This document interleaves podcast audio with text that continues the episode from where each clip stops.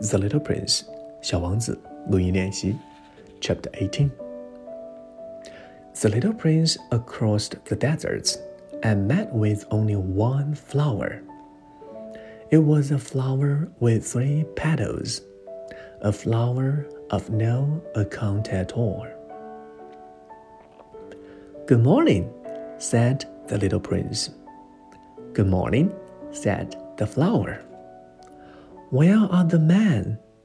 The little prince asked politely. The flower had once seen a caravan passing. Men? She echoed. I think there are only six or seven of them in existence. I saw them several years ago, but one never knows where to find them. The wind blows them away. They have no roots, and that makes their life very difficult. Goodbye, said the little prince. Goodbye, said the flower.